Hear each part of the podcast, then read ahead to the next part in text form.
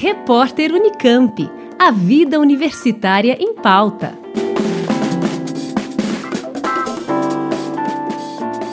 A Universidade Estadual de Campinas, a Unicamp, deu início a um projeto inédito para a comunidade de pessoas surdas no Brasil.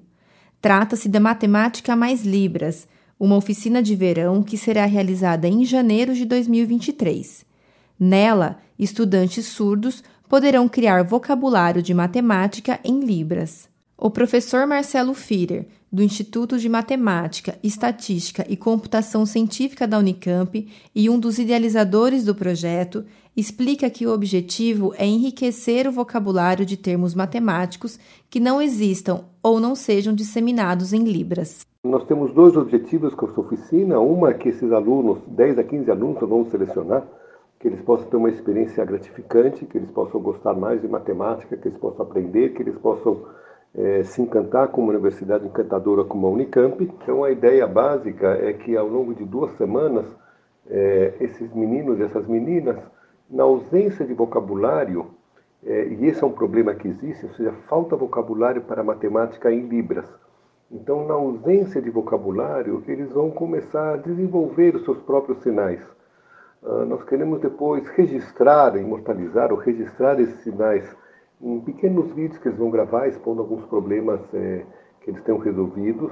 A oficina será realizada de 16 a 27 de janeiro de 2023. Podem se inscrever estudantes do ensino médio que sejam fluentes em língua de sinais.